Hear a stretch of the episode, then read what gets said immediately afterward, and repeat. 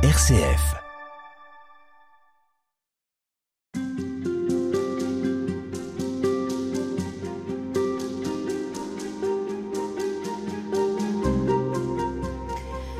Christine Pedotti, dans le livre que vous publiez avec Anne Soupa aux éditions Albin Michel, Espérer, est-ce que vous nous invitez à une forme de régression quand euh, vous nous proposez de redevenir des nomades?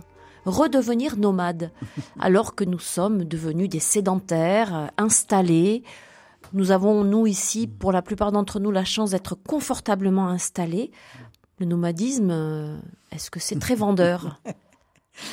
Moi, je, il me semble que oui, parce que euh, je crois que c'est quelque chose qui est le propre, me semble-t-il, de l'être humain, de ne pas être arrivé. De ne pas est- s'installer. Oui, de ne pas s'installer. Tant qu'on est vivant, dire on marche, on a envie d'aller voir euh, euh, ce qu'il y a de l'autre côté de la colline. Vous savez, c'est une expérience euh, qu'on fait quand on est petit.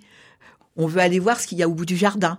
Et puis, euh, quand on marche mieux, on veut aller voir ce qu'il y a de l'autre côté de la colline. Et puis après, quand on est adulte, on rêve d'aller voir ce qu'il y a de l'autre côté de la montagne, même d'aller voir ce qu'il y a de l'autre côté de la terre. Et puis même, pour certains qui rêvent grand, ce qu'il y a au-delà de la terre, jusque dans les astres, dans ce cas. Voilà. C'est aussi pour ça que nous faisons, euh, pour nous faisons des études. euh, C'est pour ça qu'on fait de la philosophie. C'est pour ça qu'on fait des mathématiques. C'est pour ça qu'on fait de la physique. Je veux dire, c'est c'est tellement le propre de l'être humain. La curiosité. Oui, ce désir de savoir ce qu'il y a au-delà, Au-delà. ailleurs, et, et de se laisser, du coup, de se laisser dérouter, de se laisser emmener, de se laisser habiter par euh, du désir de changer de temps, de moment, euh, Pour sortir du calcul, de la maîtrise, sortir du, de la du maîtrise. prévisible. Oui, sortir du prévisible, tout à fait. C'est quelque chose qu'avec Anne, on- en regardant nos ancêtres dans la foi, Anne Soupa. Oui, avec Anne Soupa. Nos ancêtres dans la foi, hein, les grands ancêtres de la Bible qui, euh, qui ne cessent de se mettre en marche, tels euh, Abraham, etc. hein, c'est la... Et puis euh, la, la grande narration euh, du peuple hébreu euh, qui sort, et puis euh, d'Égypte, qui traverse le désert, qui, qui erre, qui cherche un ailleurs.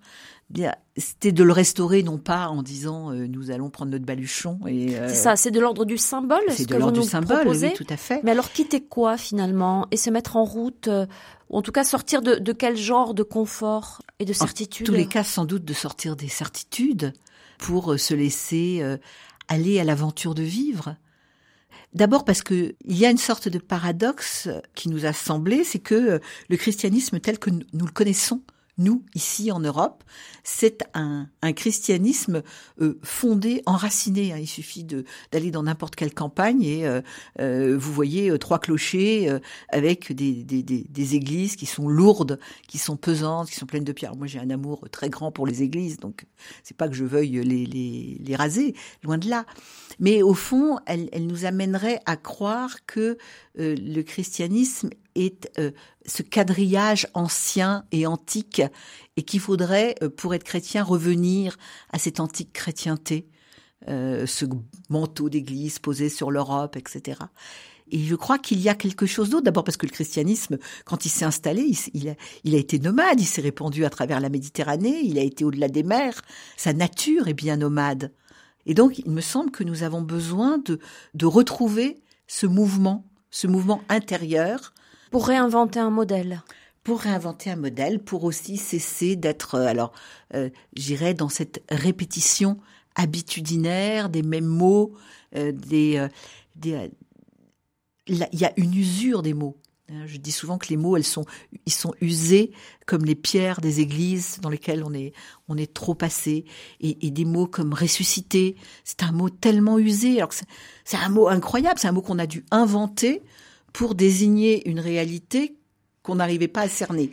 Et aujourd'hui, le mot, il est, il est usé, il nous glisse dans les mains comme une savonnette, comme un savon trop utilisé. C'est terrible. Donc en fait, nous avons besoin de remettre en marche aussi notre intelligence.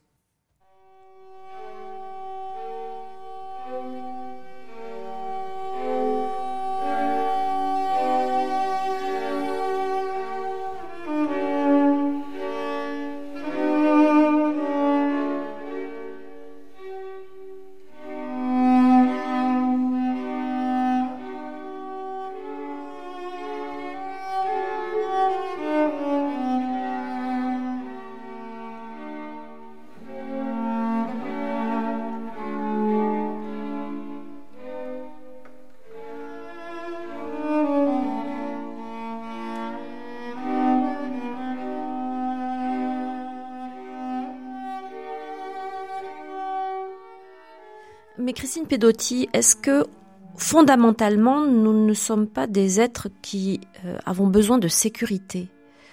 Et les habitudes, ça nous sécurise parce que justement on est dans, ce qui est prévisible et euh, il y a quelque chose de très euh, enveloppant dans les habitudes.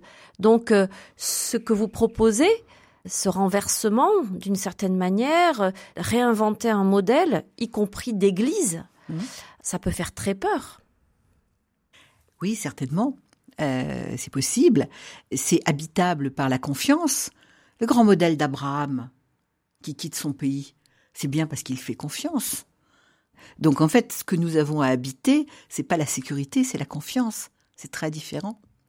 Et c'est euh, parce qu'on habite la confiance et non pas parce qu'on cherche la sécurité.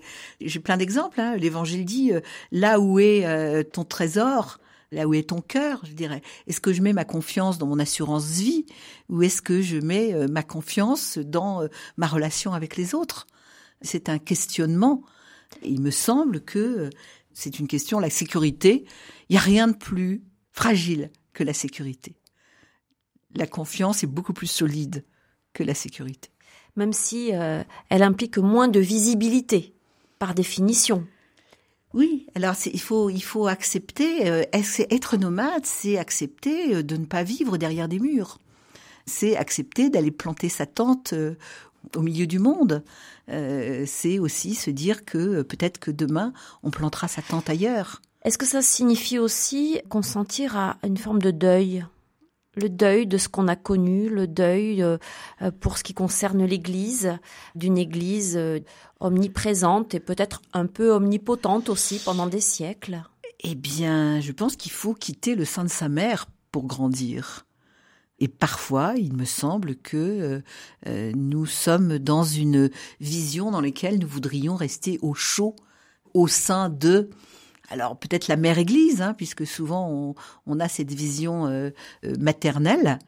Alors bon, euh, je dirais, on sait que les enfants, ils ont besoin de la première sécurité des bras de leur mère pour aller bien et pour se mettre à marcher. N'empêche que toute mère qui fait bien son boulot lâche ses enfants euh, au risque qu'ils tombent pour qu'ils aillent voir euh, à l'autre bout du jardin euh, si les fleurs sont belles, derrière la colline, si, si la vie est vivable.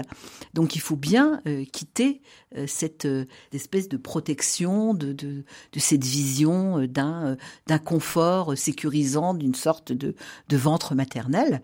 Je, pense que nous sommes faits pour être des marcheurs et des marcheuses, pour être des aventuriers.